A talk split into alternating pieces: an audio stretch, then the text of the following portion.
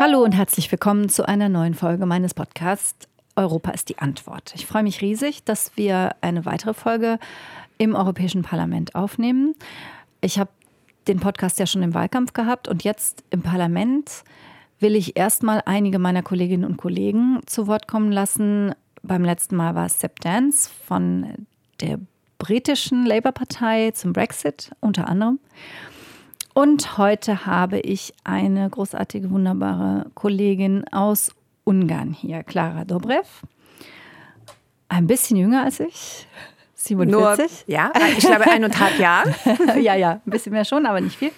Ähm, eine sehr spannende Persönlichkeit und in Ungarn eine, die ziemlich im Fokus steht, weil sie eben eine der ganz prominenten Gesichter ist, die sich politisch gegen äh, Viktor Orban und die Fidesz-Partei positionieren.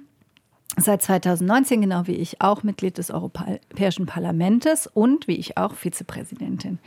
Ähm, ihr seid angetreten mm, in Ungarn und habt 16 Prozent bekommen. Das war ein Riesenerfolg. Ähm, wir können Deutsch miteinander sprechen. Ja, du sprichst aber auch noch einen ganzen Haufen anderer Sprachen. Willst du mal erstmal ein bisschen erklären, was so dein persönlicher Hintergrund ist, warum du so europäisch bist? Danke. Ähm, ja, äh, also zuerst komme ich aus äh, einer Familie, der mein Vater aus Bulgarien kam und meine Mutter äh, aus Ungarn und wir haben also im Ungarn gelebt, aber zu Hause haben wir Bulgarisch gesprochen. Mein Vater äh, hat äh, 36 Jahre in Ungarn gelebt und, noch, und hat nicht geschafft, Ungarisch zu lernen. Er ist leider schon nicht mehr mit, äh, mit, mit äh, uns, aber trotzdem haben wir ganz viele Stories, wie, wie er eigentlich, er kommunizierte sehr gut, aber könnte keine Sprachen sprechen. Also deswegen mussten wir Bulgarisch sprechen. Und bin ich zur russischen Schule gegangen und zur deutschen Schule auch, als ich 14 war. So, so habe ich Deutsch gelernt. Und Entschuldigung, um alle, die das hören, weil ich habe schon ganz viel vergessen. Ich finde es herrlich. Ich höre dich sehr, sehr gerne Deutsch sprechen. Ähm, wir beginnen immer mit diesem Podcast mit ähm, einem Fundstück, dass äh, wir beide etwas mitbringen, was wir mit Europa verbinden. Was hast du mitgebracht? Also ich habe hab eine ganz einfache äh, tägliche Sache mitgebracht, was für eine riesengroße Bedeutung ist. Und ich glaube, wir denken nie nach, wie wichtig das ist. Ich habe eine, ein eine Euro-Stück mitgebracht. Dieses Mal ist das eine französische. Auf die andere Seite sehen mhm. wir doch. Äh, und für mich, äh, das bedeutet ganz viel äh, von zwei Seiten. Zuerst, dass, dass Europa eine gemeinsame Geld hat, das ist wirklich ein Beweis, dass wir, wir können das machen. Also, dass Europa mit 28 Ländern, mit 24 Sprachen, mit sehr vielen verschiedenen äh, Geschichten und Emotionen, aber trotzdem eine, eine gemeinsame und starke Vereinigung gemacht haben. Und auch in den 80er Jahren hat, haben viele gesagt, oh, na, Geld, das wird nie gemeinsam sein. Äh, und trotzdem haben wir das geschafft. Und deswegen ist es ganz wichtig, wenn wir große Pläne haben für die Zukunft äh, und wir hören das so, das geht nicht, das sicherlich nicht und das, das wird nicht äh, passieren, das, dann sollen wir auf diese Euro zuschauen und sehen, dass wirklich, wenn wir das wollen, dann können wir das machen. Und, und ähm, natürlich hat es auch eine spezielle Bedeutung für uns, weil Ungarn ist schon bereit, Mitglied der Eurozone zu sein. Und äh, Viktor Orban wegen politischer Gründe, dass er seine Freiheit, wie er das nennt, nicht verloren will, äh, wird die Euro in Ungarn äh, nicht äh, äh, hinbringen. Und ich glaube, eine der Bedeutung den Euro für uns ist, dass wir müssen Orban besiegen, damit wir eine wirklich europäische Staat werden mit dem äh, mit mit denselben äh, Gedanken, mit demselben Ziele und auch mit Euro. Das ist interessant, dass du das sagst, weil ähm, ich teile deine, dein Grundgefühl gegenüber dem Euro. Ähm, ich habe ja in Spanier geheiratet und wir sind in dem Jahr, wo der Euro eingeführt wurde, über Silvester nach Spanien gefahren und zwar mit dem Zug. Und von Trier aus mussten wir zweimal umsteigen, einmal in Luxemburg und einmal in Paris. Und wir sind hingefahren mit vier Portemonnaies, ja. mit vier verschiedenen Währungen, der deutschen Mark, luxemburgischen Franc, französischen Franc und Pesetas. Und zurückgekommen sind wir mit einem Portemonnaie. Und wir hatten quasi über Nacht dieses Gefühl, meine Güte, wir sind jetzt wirklich näher zusammengerückt. Also ich teile dieses Gefühl total. Ähm, aber in Deutschland gibt es zum Beispiel sehr viele, die sagen, dieser Euro war ein Fehler, ähm, die auch die, die Preissteigerungen teilweise dem Euro zuschreiben, viel mehr als das tatsächlich der Fall ist. Das kann man ja äh, teilweise, jedenfalls größtenteils messen. Ähm, aber bei uns ist das gar nicht unbedingt so durchgängig nur positiv besetzt. Ist das in Ungarn anders? Wollen das wirklich viele Menschen? Äh, also die Mehrheit ja, ja. Äh, darüber werden wir noch sprechen, dass äh, Orban konnte nicht diesen Wunsch von den ungarischen Leuten zu töten, dass wir europäisch sein wollen. Aber zum Beispiel zu Preissteigerungen. Slowakien hat den Euro vor zehn Jahren eingesetzt und in den letzten zehn Jahren war die Preissteigerung kleiner als in Ungarn. Mhm. Und äh, in Ungarn haben wir ganz viele Probleme mit den verschiedenen We Wechselkursen äh, äh, und, und das, das gibt es ganz viele äh, Probleme auch. So ökonomisch, was wir sehen äh, für Slowakei oder für äh, Slowenien, dass für den die Euro ganz gut war. Und natürlich gibt es immer verschiedene Probleme in der Ökonomie, in der Wirtschaft, in den sozialen Problemen und so weiter und so fort. Und wir haben immer die Aufgabe, diese Probleme zu lösen. Aber ich glaube, der Euro hat uns äh, eine Möglichkeit gegeben, um diese Probleme zusammenzukämpfen. Und äh, ich würde der Letzte sein, der sagt, ach, wir haben schon keine Aufgaben mehr, alles ist ganz gut. Natürlich nicht. Also deswegen sind wir Politiker, weil, weil wir wissen, dass man immer äh, äh, ein besser und, und, und äh, mehr und besser arbeiten soll äh, für die Wirtschaft, für die soziale Fragen und so weiter. Äh, aber ich glaube, dass, äh, dass die Europäische Union, der noch stärker soll, sein sollte und, und noch mehr Zusammenarbeit zeigen sollte, kann diese Probleme viel besser zusammenlösen als alleine. Und das gilt auch für die wirtschaftlichen Probleme. Mhm. Ganz sicher. Ich will auch sagen, was ich mitgebracht habe. Wir sind ja beide Mitglied im sogenannten Liebeausschuss. Das hört sich so nett an. Es schreibt sich ohne E in der Mitte. Und das ist der Ausschuss für bürgerliche Freiheiten, Justiz und Inneres. Ähm, das heißt, alles, was mit Recht zu tun hat, äh, damit beschäftigen wir uns beide. Und deswegen habe ich etwas mitgebracht, was mir damals ähm, Beschäftigte geschenkt haben, als ich noch Justizministerin war, nämlich eine Justitia mit verbundenen Augen und Waage. Das hat natürlich auch was mit der Situation der Rechtsstaatlichkeit in deinem Heimatland zu tun. Da könntest du jetzt wahrscheinlich eine ganze Menge zu sagen. Da würden die, die nächsten drei, vier, fünf Stunden nicht genug. Wirklich, das ist, äh, und für mich, das ist schmerzlich, sowas zu sehen, weil Ungarn, der die fröhlichste Baracke, so hat man genannt in den Kommunismus. Ich glaube, das war der, in den Gouache-Kommunismus, wie man äh, genannt hat, dass wir waren die, die kommunistische Stadt, wo wir äh, also reisen durften nach Westen und, und viel mehr Freiheit hatten als die anderen, auch in einer Diktatur, aber trotzdem. Äh, es war besser als in Ostdeutschland zum Beispiel, in der DDR. Und das sehen, dass äh, diese Land, die, die wirklich auch nach dem Wende äh, eine der Pionieren den ganzen Rechtsstaaten, Demokratie war, äh, so in zehn Jahren unter Urban sich zurückentwickeln kann. Und äh, das hätten wir nie gedacht. Und muss ich sagen, dass wir haben auch Fehler gemacht.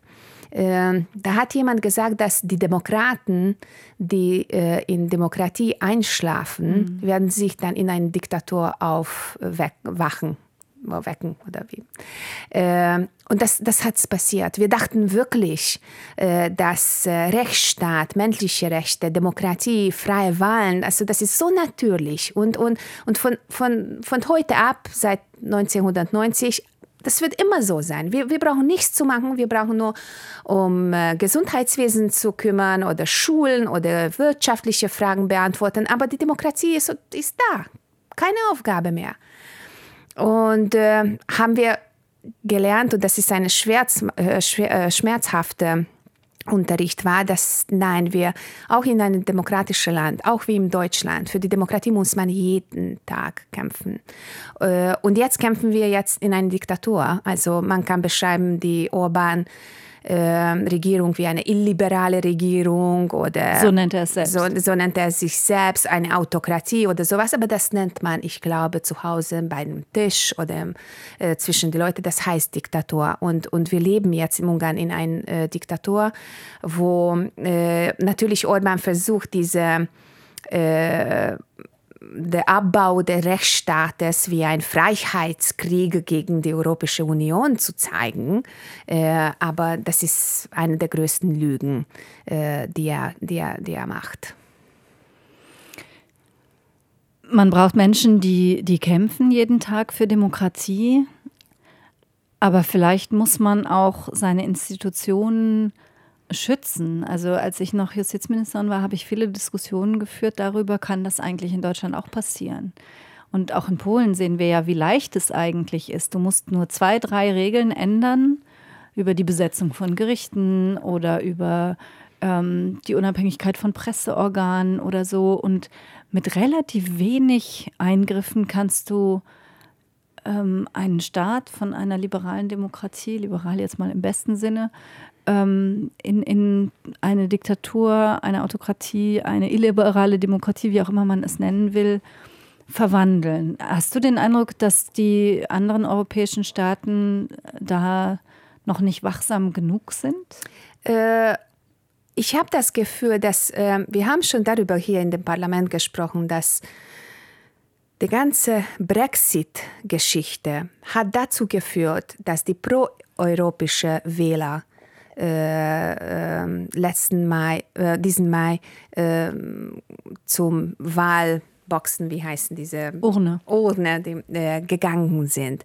Dass die Brexit hat das äh, den Leuten, die, die glauben an äh, Europa, gezeigt, dass es ist auch wie eine Demokratie, also dass wir Mitglied der äh, Europa sind, das ist nicht ein, äh, also nicht, äh, nicht etwas, was wir so zum, äh, zum ewige nehmen können. Wir müssen auch dazu kämpfen. Also, dass wir so eine äh, große äh, Wahlstatistik hatten, jetzt im Mai an den europäischen Wahlen, das war dank äh, zu Brexit zu Gedanken.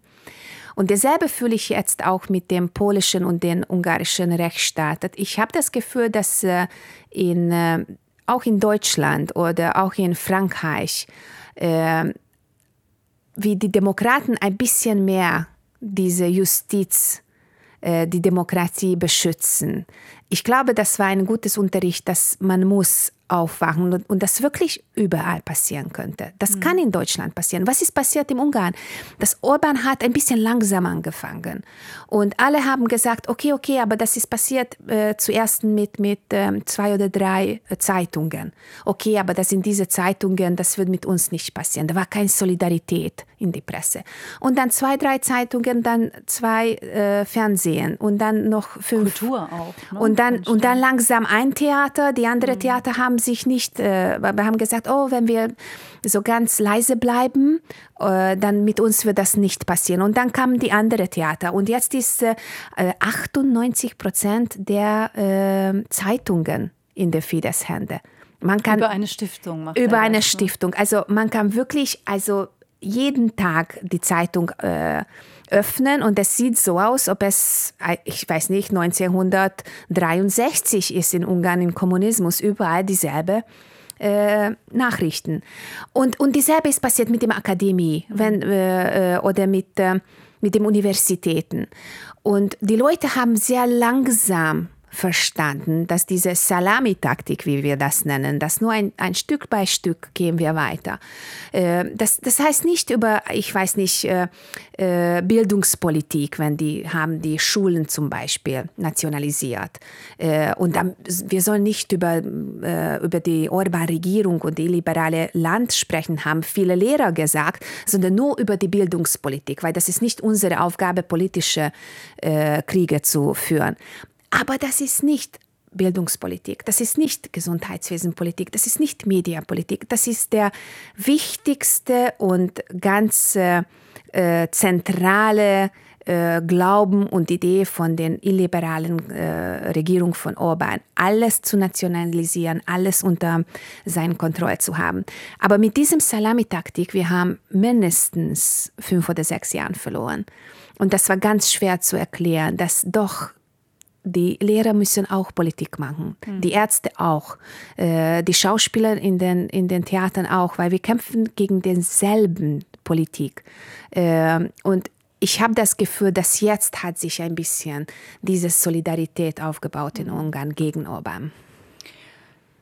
Jetzt ist es ja so, dass, ähm, dass Orban und Fidesz bei den Wahlen meistens sehr gut abschneiden, bei den nationalen Wahlen zumindest. Wir hatten jetzt ja. Kommunalwahlen, da wart ihr sehr, sehr erfolgreich, vor allen Dingen in Budapest und anderen großen Städten. Da habt ihr äh, ihm auch, glaube ich, gezeigt, dass, äh, dass er verlieren kann. Ähm, da habe ich jetzt ganz viele Fragen dazu. Ähm, zum einen macht sich da schon bemerkbar, wie er darauf reagiert. Habt ihr jetzt unter noch stärkerem Druck äh, dagegen zu kämpfen? Und meine zweite Frage ist, warum, zumindest bei den nationalen Wahlen, warum wählen die Menschen trotzdem Orban? In Polen ist die Erklärung relativ klar. Die Regierung gießt irrsinnige finanzielle Mittel, vor allen Dingen für Familien, über die Menschen und dann wählen die sie eben. Mhm. Warum ist das in Ungarn so? Äh, zum Verstehen muss ich äh, äh etwas äh, erzählen. Also in einem normalen sozusagen äh, politische äh, Situation, diese äh, Kraftmesse, dieser Wettlauf zwischen politischen Parteien, das ist doch natürlich. Und in einer Demokratie, da gibt es Liberalen, gibt es äh, Linke, Linke, Linke, gibt es Rechte, gibt es ein bisschen mehr Rechte, gibt es Sozialdemokraten, gibt es Konservativen, also Grünen, also ganz verschiedene Parteien. Alle in der demokratischen also äh, Sinne und Spektrum. Ja. Und das ist ganz normal. Darüber soll denn Politik sein, was wir über Gesundheitswesen, Schulen, ich weiß nicht, Steuern und sowas bieten. Und äh, das ist die, eine sehr normale, rationale Wettlauf der rationalen Erklärungen, wie ein Land aussehen kann. Und natürlich dazu gibt es in jedem Land und auch im Ungarn einen Kampf der verschiedenen Emotionen, also was nicht so rational ist. Aber Orban mit seinem neuen äh, Gesetz 210 hat diesen normalen politischen Wettkampf äh, oder Kraftmesse getötet. Äh, weil man kann nur gewinnen gegen Orban, wenn alle, also von den linken, linken, linken zu dem rechten, rechten, rechten und in der Mitte die anderen Parteien, alle zusammen gegen Orban nur einen Kandidat nennen. Und das ist natürlich ganz schwierig, weil da gibt es ganz viele Sachen, was wir verschieden machen wollen. Ähm, aber, aber eine sind wir vereinigt, dass wir wollen in einem Rechtsstaat leben. Und es dauert eine sehr lange Zeit, den Opposition zu verstehen, dass um Diktatur äh, zu äh, niederschlagen, äh, braucht man äh, eine Koalition, der normalerweise in einem normalen Rechtsstaat von Opposition zu Regierung an ganz verschiedenen Parteien sein soll. Und ähm, in, den, in den Nationalwahlen haben wir das noch nicht geschafft. Jetzt haben wir zum ersten Mal geschafft, äh, bei den lokalen Wahlen. Das ist derselbe äh, Rezept, wie sagt man auf Rezept. Deutsch? Rezept, ja. Also das ist derselbe Rezept, was in Istanbul mhm. die Opposition gemacht hat. Das haben wir jetzt geschafft.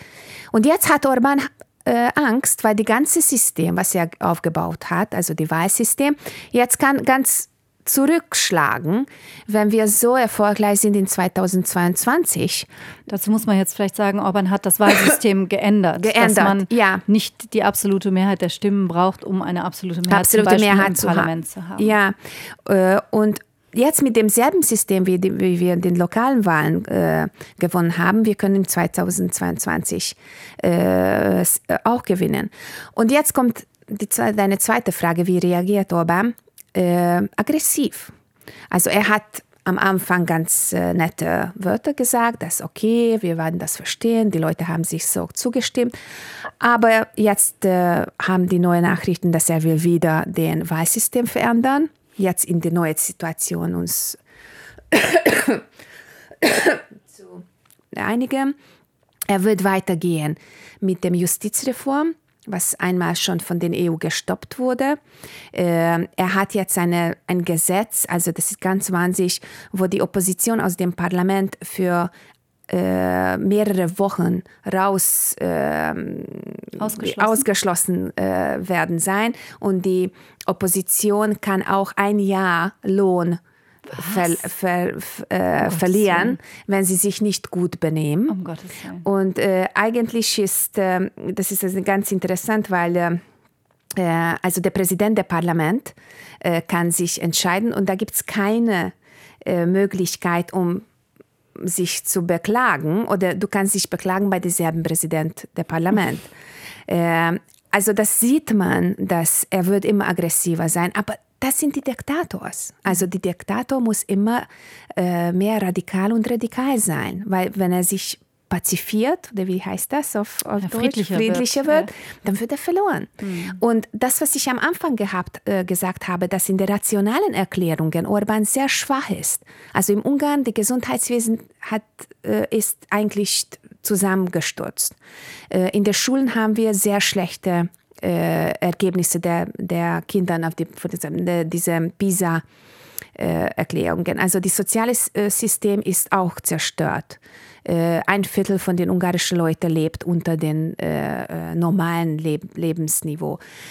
also der Land funktioniert rational nicht, aber Orban hat mit diesen Emotionen immer eine Mehrheit gewonnen und mit seinen Diktat äh, diktatorischen Gesetzen das ist nicht wahr, dass die Ungarn, die Mehrheit der Ungarn unterstützt Orban. Mhm. Die Mehrheit der Ungarn ist unterdrückt bei Orban. Und also du kannst nicht sagen in der Kommunismus, wo die kommunistische Partei hat immer ein Wahlergebnis von 98 Prozent. Äh, das die Leute haben Kommunismus gewählt. Die, die Leute hatten keine Möglichkeit zu wählen. Und jetzt im Ungarn, in kleinen Dörfern, gibt diese Möglichkeit nicht. Wir hatten jetzt Dörfer, wo 100 Prozent hat Fidesz bekommen. Das hat auch Kadar oder Honecker nicht geschafft, 100 Prozent zu äh, gewinnen. Äh, also ich glaube, wenn es freie Wahlen geben mit freien Medien äh, und ohne Unterdrückung der Leute, Orban wird ganz, ganz schlimm verlieren. Dann bin ich gespannt, wie sich das entwickelt bis 2020. Ähm, was würdest du sagen, was, ähm, was sollte das Ausland tun, die Europäische Union tun, einzelne Staaten tun gegenüber Ungarn? Weil uns ist ja allen klar, wir wollen, wenn wir, ähm, wenn wir agieren wollen, wir diese Verstöße gegen die Rechtsstaatlichkeit treffen wir wollen die Korruption treffen, wir wollen aber nicht das ungarische Volk treffen. Das ist eine ganz häufige Argumentation, mhm. die man hört, wenn es heißt, wir müssen Sanktionen gegen Ungarn ergreifen oder ähnliche Dinge tun, die Ungarn irgendwo ausschließen. Ähm, wie siehst du das? Kann ich ganz direkt sein, Bitte. auch wenn es ein bisschen vielleicht böse hört, äh, sich, hört sich böse an. Äh, ich muss sagen, dass äh, Orban sein illiberales Land Regierung und äh, sein oligarchisches System hat mit dem äh, europäischen Geld aufgebaut. In den letzten zehn Jahren ein größter Teil der europäischen Geld ist zu Ungarn, äh, in Ungarn zu Orban oder seinen Oligarchen gegangen. Äh, und dazu war einfach Europa noch nicht vorbereitet. Jetzt, die haben auch ein bisschen eingeschlafen, wie wir in Ungarn. Einer seiner ältesten Freunde hat ein Fußballstadion neben also, seinem Haus äh, gebaut. Äh, seine, sein Freund von Kindheit, der ein Plumper ist, wie ein heißt Klempner. ein Klempner ist, der ist jetzt der reichste Mann in Ungarn. Er gewinnt alle. Er hat äh, mehr Geld als äh, die Königin von äh, Großbritannien und in einem Jahr seine Reichtum wächst schneller als das von äh, Mark Zuckerberg oh. äh, im Prozent. Und wenn man ihm gefragt hat, wie das passiert, er hat gesagt, dass er ist viel cleverer als Mark Zuckerberg. Das ist eine einfache Erklärung. Also wirklich, also man kann, man kann das sehen. Die Olaf hat diese äh, Korruptionssachen auch. Das äh, ist die Behörde, die äh, Korruption bekämpfen bekämpft in, in Europa. Aber natürlich die ungarische äh, äh, Staatsanwalt, der auch ein Freund von Orban ist, äh, nichts, macht nichts darüber.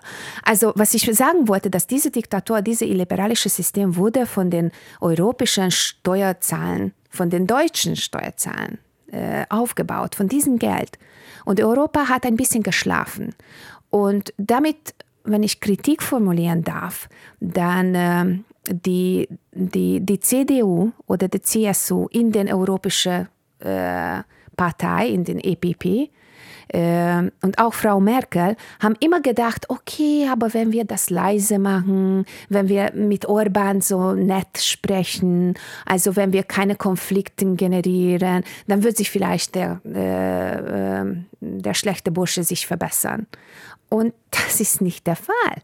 Also der schlechte Bursche, also ich meine, Orban hat immer mehr und mehr Aggressivität äh, erlaubt, weil er hat das gesehen, dass es geht. Kein Problem, er wird kein Problem haben. Äh, er, er, war Mitglied der EPP mit seinen äh, rassistischen, nationalistischen, antisemitistischen Politik. Also Nein, er ist auch, auch jetzt Mitglied der ja. EPP. Er, er war nur ähm, suspendiert. technisch suspendiert. Also, äh, und, und ich bin daran sicher, dass die europäischen Konservativen müssen sich äh, das überlegen, ob sie ob sie das, das nicht sehen, dass diese Politik, auch wenn am denselben Tisch setzen wie Orban, würden die, die ja auch schmutzig sein. Also das kann man nicht weiterlassen. Und, und leider, das hat wegen der EPP und wegen die deutschen Konservativen, ich glaube, ein bisschen zu viel gedauert. Vor allen Dingen die CSU hat ja äh, der CSU hat, hat Orban mehrfach eingeladen zu Parteitagen. Und auch dann, wenn, wenn, wenn je, jeder konnte schon sehen, was er macht. Also ich, ich glaube deswegen, dass äh, Europa, und wenn ich darf sagen, äh, äh, hat auch eine Verantwortlichkeit, damit zu helfen, äh, Orban zu, ähm, zurückzuziehen. Äh, und ich glaube, äh, wenn die Sanktionen gegen Ungarn kommen, dass, sie nicht, dass jeder versteht, dass sie nicht Sanktionen gegen Ungarn, das sind Sanktionen gegen die ungarische Regierung. Und ich würde natürlich sehr glücklich sein und ich arbeite daran, damit für äh, zivile Organisationen, für die wissenschaftlichen Institutionen, für die demokratischen äh, Staaten oder lokal nach den lokalen Wahlen einige direkte Finanzierung aus dem Brüssel äh, geben kann, also nicht durch den korrupten Regierung, sondern direkt von äh, äh, Brüssel, das wäre ganz gut. Aber ich glaube, dass Europa und auch Deutschland muss zeigen, wo die Grenzen sind für einen demokratischen Staat, der EU-Mitglied sein soll. Und das sage ich auch, weil ich weiß, dass die Mehrheit der Ungarn sehr europäisch ist. Mhm. In unserer Geschichte, das ist schon mehr als tausend Jahren, das ist immer äh, eine, eine, eine ein Kampf, um europäisch zu sein. Und da kamen immer von Osten und haben uns zurückgezogen, die Tataren, die Türken, die Russen. Aber wir wollten immer nach Westen gehen. Wir wollten immer in der westlichen äh, Ordnung äh, Mitglieder sein. Und das könnte auch Orban von den ungarischen Seelen nicht äh, töten. Ungarn ist eine der meisten proeuropäischen hm. Länder. Äh, gerade bei den jungen Menschen. Ba, äh, gerade bei den Jungen. Und deswegen glaube ich, dass das wird die Ende der Orban-Regierung sein, wenn Europa Europa zeigt endlich, wo die Grenzen von der demokratischen europäischen Staat sind. Und, und ich glaube, das wird enden.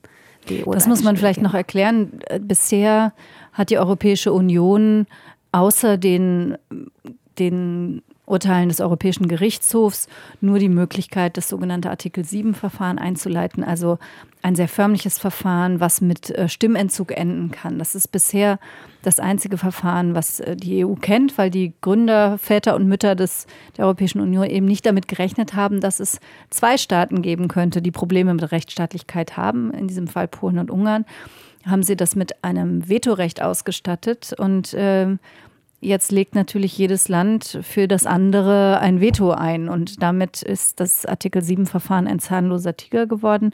Und deswegen haben wir vor, jetzt in dieser neuen Legislaturperiode neue Mechanismen einzuführen, sowohl was ähm, die Prävention betrifft, also dass man frühzeitiger in allen Ländern schaut, wo gibt es Probleme mit der Rechtsstaatlichkeit, aber eben auch bei den Sanktionen und insbesondere eben finanzielle Sanktionen auch ähm, verhängen zu können gegen, gegen Länder, die gegen das Rechtsstaatsprinzip verstoßen. Ich habe noch eine, eine, Frage, die mich persönlich einfach sehr interessiert. Ähm, du bist ja auch Mitglied im Ausschuss für Beschäftigung und soziale Angelegenheiten. Ähm, als ich in Ungarn war, Anfang des Jahres, da, da wurde mir gesagt, ihr Westeuropa ähm, macht unsere Familien kaputt, weil eben sehr, sehr viele ähm, Menschen im mittleren Alter, die schon Kinder haben, äh, kleine Kinder oft zum Arbeiten dann ähm, nach West- oder Nordeuropa gehen. Würdest du das auch so formulieren? Äh, ich würde das so formulieren, das ist, wir haben eine verschiedene Probleme, aber äh, ich glaube, dass Lösung, äh, der Lösung kann sehr äh, einfach sein. Äh, ja, in Ungarn, das ist eine Tragödie. Äh, Hunderte von, äh, Tausende von Menschen sind weggegangen und das sind junge oder mittelalte Leute, die mit einer guten Arbeit, Profession und Ausbildung hatten diese Brain Drain, mhm. das sagt man auf, auf Englisch, dass wirklich die, äh, die Beste äh, sind herausgezogen. Und auf die andere Seite sehe ich äh, die äh, den Konflikt in westeuropäische Länder, dass so viele aus Ungarn, aus Polen, aus Bulgarien, aus Rumänien kommen. Und äh, der Grund dafür, dafür ist, dass das sind sehr verschiedene äh, Lohn, Lohnen oder Mindest, äh, Mindestlohn. Zum Beispiel ein, ein Arbeiter in einer ähm, Autofabrik in Deutschland für denselben Arbeit, was er macht, weil am die Ende muss die Auto selber aussehen. Also das kann nicht so verschieden sein in Deutschland und in Ungarn. Die müssen dieselbe Arbeit machen. Aber äh, in Deutschland verdienen zwei oder dreimal mehr als in Ungarn. Äh, und ich glaube, das wäre ganz äh, wichtig für die Sozialdemokraten, dazu zu kämpfen, damit äh, die Lohn in Europa sich ein bisschen ausgleichen. Das wird gut für Osteuropa, weil unsere Leute werden zu Hause bleiben. Und das ist, wird gut auch für westeuropäische Länder, weil dort werden die Hunderttausende Millionen von Gastarbeitern äh, äh, nicht oder Migranten, wie äh, Orban äh, sagt, äh, äh, nicht kommen. also das deswegen, und das ist eine meiner eine der wichtigsten Sachen, was ich in den nächsten fünf Jahren äh, so ausgesetzt habe für mich wie eine Aufgabe, ist wirklich dazu zu arbeiten, dass, dass wir ein Mindestlohngesetz, ich glaube, das so heißt Mindestlohn, das, ja. Mindestlohngesetz äh, in Europa haben, äh, was, was wirklich ein ein bisschen reguliert, äh, mhm. diesem Problem.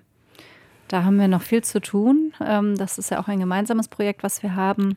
Da gibt es Widerstand der nordeuropäischen Länder, vor allem der skandinavischen Länder, die, ähm, die ein sehr eigenes System haben und nicht so gerne wollen, dass die Europäische Union da hineinregiert. Ähm, aber wir haben ja auch unseren großartigen Kollegen Nicola Schmidt aus Luxemburg, der dafür Kommissar werden wird und von der bisher Kollege bei uns in der Fraktion ist ähm, und von dem ich jedenfalls, ich glaube, du auch wirklich viel ja. erwarten, der das sehr gut machen wird. Der war ja auch lange Arbeitsminister in, ähm, in äh, Luxemburg. Na, die europäische Politik ist eine Politik der, der Kompromissen. Also ich glaube, wir können hier auch einen Kompromiss machen. Also diese Länder, die starken äh, Arbeitsorganisationen haben, äh, natürlich muss, muss man das, das behalten. Aber die Länder, die keine starke Arbeitsorganisation mhm. haben, wie zum Beispiel Ungarn äh, oder Rumänien oder Bulgarien oder Italien, äh, auch die Italiener äh, sind noch nicht so äh, äh, äh, also stark wie zum Beispiel in, in, in Skandinavien. Dort muss, man, muss mhm. der Staat sich einrichten. Mhm. Also wir werden schon finden, ein, ein gutes Kompromiss, der für alle gut ist. Zum Abschluss Du hast es schon so ein bisschen angedeutet. Ähm, bei den nächsten nationalen Wahlen setzt ihr darauf, Orban aus dem Amt zu heben, abzulösen. Ja. Das ist, äh, das klingt für uns, wenn wir von draußen drauf schauen, nach einem ziemlich gewagten Plan. Aber du glaubst daran, dass das gelingen kann? seit äh, 13. Oktober, wir hatten die lokalen Wahlen am 13. Oktober, wo wir gesehen haben, dass äh, diese Zusammenarbeit funktioniert. Seitdem habe ich hier irgendwo in meinem Bauch so ein Gefühl, 24 Stunden pro Tag, äh, dass wir können das machen. Und äh, da fühle ich auch die Verantwortlichkeit, dass in den nächsten eineinhalb Jahren oder zwei Jahren wir müssen alles äh, dazu machen, weil weil wirklich äh, Ungarn ist jetzt hat die letzten zehn Jahre nicht einfach verloren. Wir sind zurückgeschippt mit 30 Jahren und wir, wir müssen sehr viele Sachen von, von äh, neu aufbauen. Äh, aber alle Diktatoren, früher oder später, werden niedergeschlagen werden. Äh, meine Aufgabe oder unsere Aufgabe ist, dass es früher passiert und nicht später. Gut, dann wünschen wir euch in diesem demokratischen Kampf alles Gute. Ähm, das Europäische Parlament ist an der Seite aller Demokratinnen und Demokraten. Ich habe das vor anderthalb Wochen gesagt äh, bei einer Pressverleihung an eine Polin, an die polnische Gerichtspräsidentin und ähm, habe dafür heftige Kritik aus Polen bekommen. Wir dürften nicht parteiisch sein. Aber das Europäische Parlament darf parteiisch sein, nicht für oder gegen eine politische Partei, aber für Demokratie und für Rechtsstaatlichkeit. Das müssen wir sogar sein. In dem Sinne bin ich sehr, sehr froh, dass du meine Kollegin bist und danke dir sehr für diesen Podcast. Ich hoffe, es hat euch gefallen? Danke. Wenn ja und ihr habt vielleicht sogar was über Ungarn gelernt, dann, ähm, dann liked diesen Podcast und verbreitet ihn gerne weiter. Tschüss.